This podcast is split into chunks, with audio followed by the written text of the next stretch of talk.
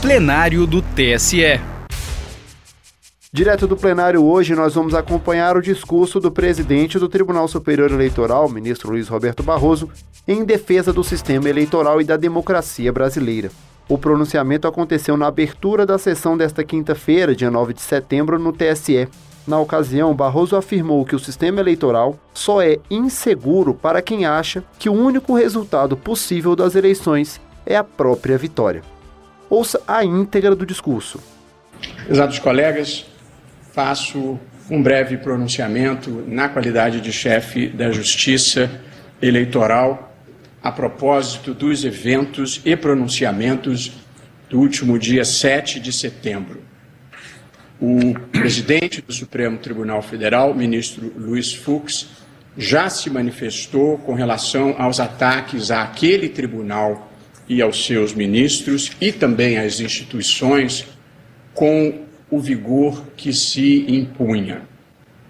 A mim, como presidente do Tribunal Superior Eleitoral, cabe apenas rebater o que se disse de inverídico em relação à justiça eleitoral. Faço isso em nome dos milhares de juízes e servidores que servem ao Brasil com patriotismo, não o da retórica de palanque, mas o do trabalho duro e dedicado e que não devem ficar indefesos diante da linguagem abusiva e da mentira. Já começa a ficar cansativo no Brasil ter que repetidamente desmentir falsidades, para que não sejamos dominados pela pós-verdade, pelos fatos alternativos para que a repetição da mentira não crie a impressão de que ela se tornou verdade. É muito triste o ponto a que chegamos. Antes de responder objetivamente a tudo o que precisa ser respondido, e tendo em vista esse momento grave que nós vivemos, faço uma breve reflexão sobre o mundo que estamos vivendo e as provações pelas quais têm passado as democracias contemporâneas.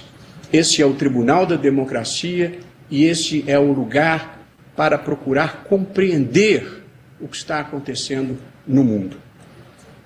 A democracia vive um momento delicado em diferentes partes do mundo, em um processo que tem sido batizado de recessão democrática democracias iliberais, constitucionalismo abusivo, legalismo autocrático e outras identificações. Os exemplos foram se acumulando ao longo da história. Hungria, Polônia, Turquia, Rússia, Ucrânia, Geórgia, Filipinas, Venezuela, Nicarágua, mais recentemente El Salvador. É nesse clube que nós não queremos entrar. Em todos esses casos que eu citei, a erosão da democracia não se deu por golpe de Estado sob as armas de generais e dos seus comandados. A subversão democrática nesses países a que me referi, ela se deu pela condução de líderes políticos, primeiros ministros e presidentes da República eleitos pelo voto popular e que, em seguida, medida por medida, vem desconstruindo os pilares que sustentam a democracia e pavimentando o caminho para o autoritarismo. Três fenômenos distintos em curso em diferentes partes do mundo: o populismo, o extremismo e o autoritarismo.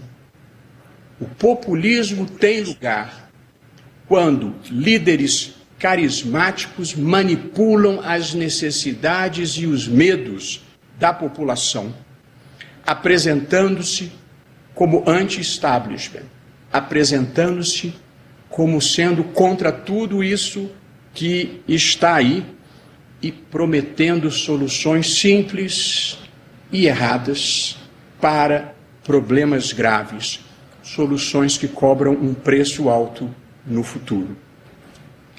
Quando o fracasso bate à porta, porque esse é o destino do populismo, é preciso encontrar culpados, bodes expiatórios. O populismo vive de arrumar inimigos para justificar o seu fiasco.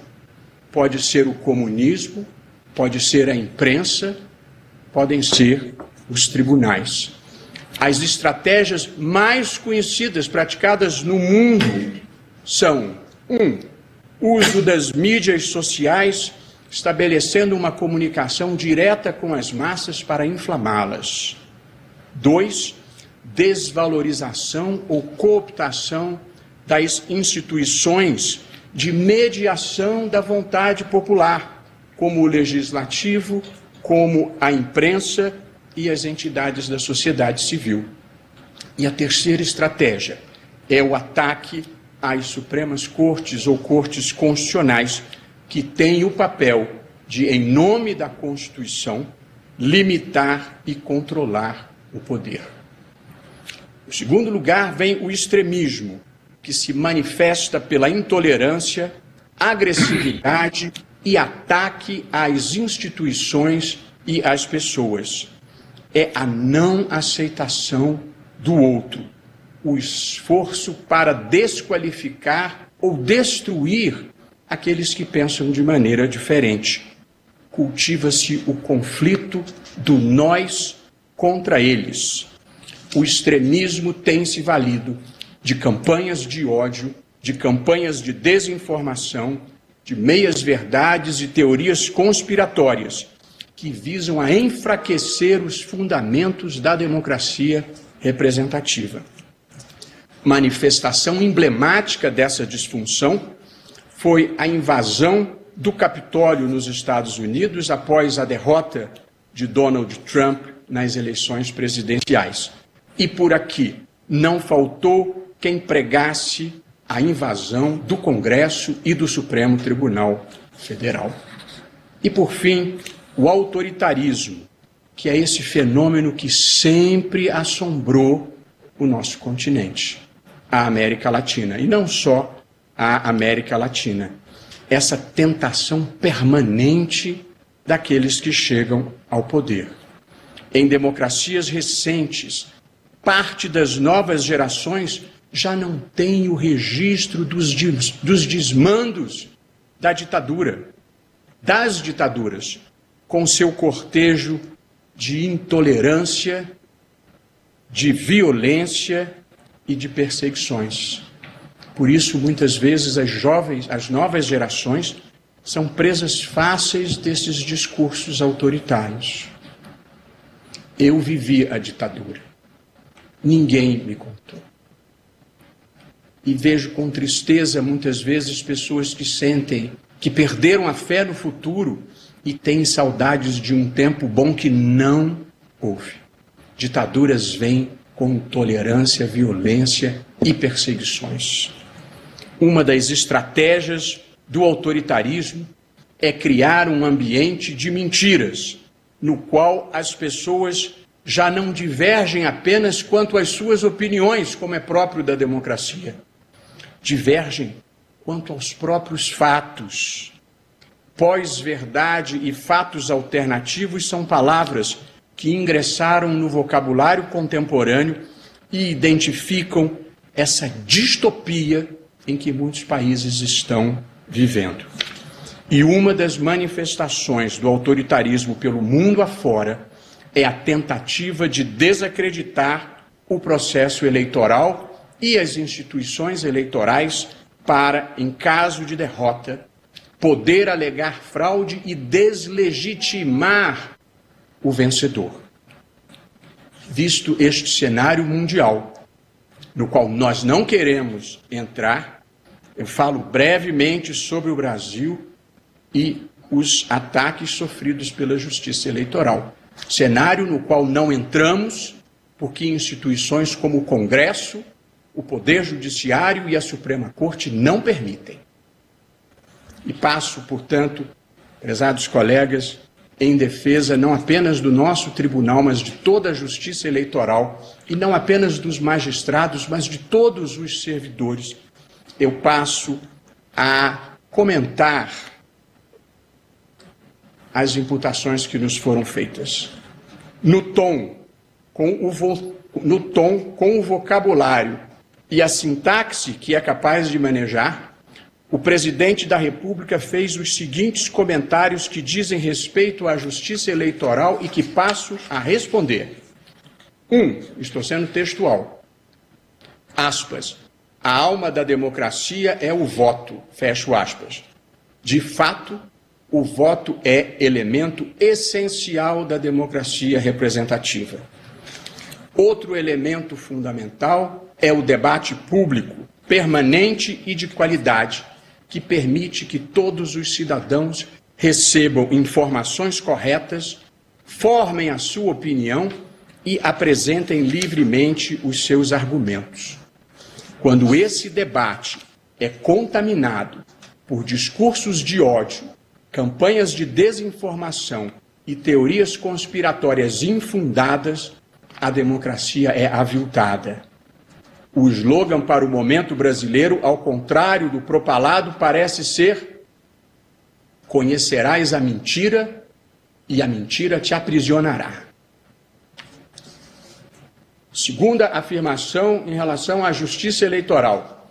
Não podemos, aspas, não podemos admitir um sistema eleitoral que não fornece qualquer segurança, fecho aspas. As urnas eletrônicas brasileiras são totalmente seguras, como nós temos cansado de repetir. Em primeiro lugar, porque elas não entram em rede e, portanto, não são acessíveis remotamente. De modo que podem tentar invadir os computadores do TSE e obter dados cadastrais. Nós procuramos evitar isso, mas pode acontecer. Podem fazer ataques de negação de serviços aos nossos sistemas. Nada disso é capaz de comprometer o resultado das eleições. A própria urna é que imprime o resultado e o divulga. Além disso, repetindo à saciedade, os programas que processam as eleições têm o seu código-fonte aberto a todos os partidos, ao Ministério Público, à Polícia Federal e à OAB, um ano antes das eleições. Estará à disposição dessas entidades em evento público a partir do próximo dia 4 de outubro, quando estaremos a um ano das eleições. Inúmeros observadores internacionais examinaram o sistema com seus técnicos e atestaram a sua integridade. E ainda hoje eu vou anunciar a Comissão de Transparência Eleitoral com representantes de instituições, instituições públicas e da sociedade civil que vão acompanhar aqui de dentro cada passo desse processo a partir do dia 4 de outubro. Portanto, o sistema é certamente inseguro para quem acha que o único resultado possível é a própria vitória. Como já disse antes, para maus perdedores não há remédio na farmacologia jurídica. A terceira afirmação, aspas, nós queremos eleições limpas, democráticas, com voto auditável e contagem pública de votos. Não vou repetir cada item do que tenho dito. As eleições brasileiras são totalmente limpas, democráticas e auditáveis. E por esse sistema foram eleitos Fernando Henrique Cardoso, Lula, Dilma e Bolsonaro. O sistema tem mais de 10 cap camadas de auditoria, ou seja, a possibilidade de verificação externa da sua integridade. Agora, prezados ministros, população brasileira, contagem pública manual de votos é como abandonar o computador e regredir não à máquina de escrever, mas à caneta tinteiro seria um retorno ao tempo da fraude e da manipulação. Se tentam invadir o Congresso Nacional e o Supremo Tribunal Federal, imagine-se o que não fariam com as sessões eleitorais. As eleições brasileiras são limpas, democráticas e auditáveis. Nessa vida, porém, o que existe está nos olhos do que vê. Quarta afirmação: não podemos ter eleições onde pairem dúvidas sobre os eleitores. Pois bem, depois de quase três anos de campanha diuturna e insidiosa contra as urnas eletrônicas, por parte de ninguém menos do que o presidente da República, uma minoria de eleitores passou a ter dúvidas sobre a segurança do processo eleitoral. Dúvida criada artificialmente por uma máquina governamental de propaganda. Assim que pararem de circular as mentiras, as dúvidas se dissiparão. Quinta afirmação. Aspas. Não posso participar de uma farsa como essa patrocinada pelo presidente do Tribunal Superior Eleitoral. Fecho aspas. O presidente da República repetiu incessantemente que teria havido fraude na eleição na qual ele se elegeu. Disse eu então à época que ele tinha o dever moral de apresentar as provas. Não apresentou. Continuou a repetir a acusação falsa e prometeu apresentar as provas novamente. Após uma live que deverá figurar em qualquer futura antologia de eventos bizarros, foi intimado pelo TSE para cumprir o dever jurídico de apresentar as provas, se as tivesse. Não apresentou. É tudo retórica vazia contra pessoas que trabalham sério e com amor ao Brasil, como somos todos nós aqui. Retórica vazia, política de palanque. Hoje em dia, salvo os fanáticos, que são cegos pelo radicalismo, e os mercenários, que são cegos pela monetização da mentira, todas as pessoas de bem sabem que não houve fraude e quem é o farsante nessa história. Sexta afirmação. Aspas não é uma pessoa no Tribunal Superior Eleitoral que vai nos dizer que esse processo é seguro e confiável. Não sou eu mesmo que digo isso, nem nenhum de nós.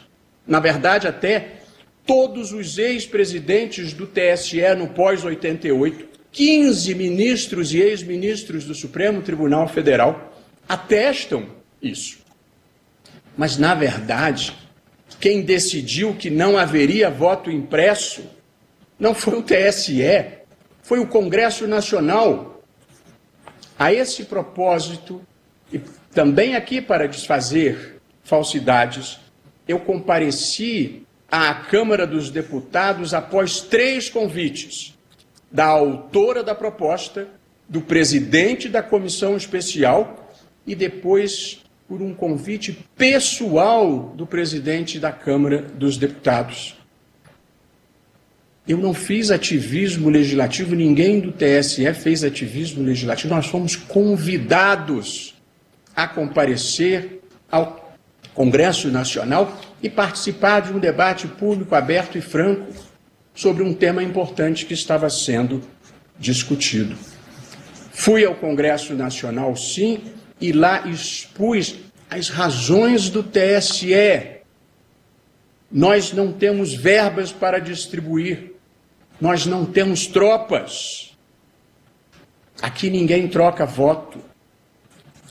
Fui lá, como vou a todos os lugares, porque eu trabalho com a verdade e com a boa fé. São forças poderosas nessa vida. São as grandes forças do universo a verdade e a boa fé. A verdade realmente liberta, mas só aqueles que a praticam. Foi o Congresso Nacional, não o TSE, quem recusou o voto impresso, e aliás fez muito bem. O presidente da Câmara afirmou que após a votação da proposta o assunto estaria encerrado. Cumpriu a palavra. O presidente do Senado afirmou que após a votação do, do, da proposta, o assunto estaria encerrado. Cumpriu a palavra. O presidente da República, como ontem lembrou o presidente da Câmara, afirmou que após a votação da proposta, o assunto estaria encerrado. Não cumpriu a palavra. Seja como for, é uma covardia atacar a justiça eleitoral por falta de coragem de atacar o Congresso Nacional, que é quem decide a matéria. Concluo, prezados ministros. Insulto não é argumento. Ofensa não é coragem. A incivilidade é uma derrota do espírito. A falta de compostura nos envergonha perante o mundo. A marca Brasil sofre nesse momento, triste dizer isso, uma desvalorização global. Não é só o real que está desvalorizando somos vítimas de chacota e de desprezo mundial. Um desprestígio maior do que a inflação, do que o desemprego, do que a queda de renda, do que a alta do dólar, do que a queda da bolsa, do que o desmatamento da Amazônia, do que o número de mortos pela pandemia, do que a fuga de cérebros e de investimentos. Mas pior que tudo, a falta de compostura nos diminui perante nós mesmos.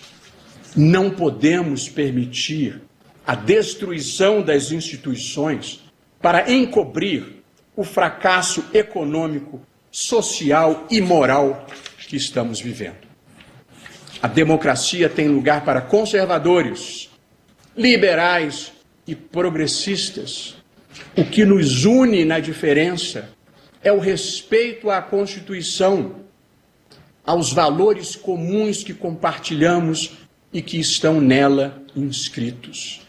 A democracia só não tem lugar para quem pretenda destruí-la. Com a bênção de Deus, Deus de verdade, do bem, do amor, do respeito ao próximo, com a bênção de Deus e a proteção das instituições, um presidente eleito democraticamente pelo voto popular tomará posse no dia 1 de janeiro de 2023. Assim será. A íntegra do pronunciamento do ministro Luiz Roberto Barroso também está disponível no canal da Justiça Eleitoral no YouTube e no site tse.jus.br. Justiça Eleitoral, a justiça da democracia.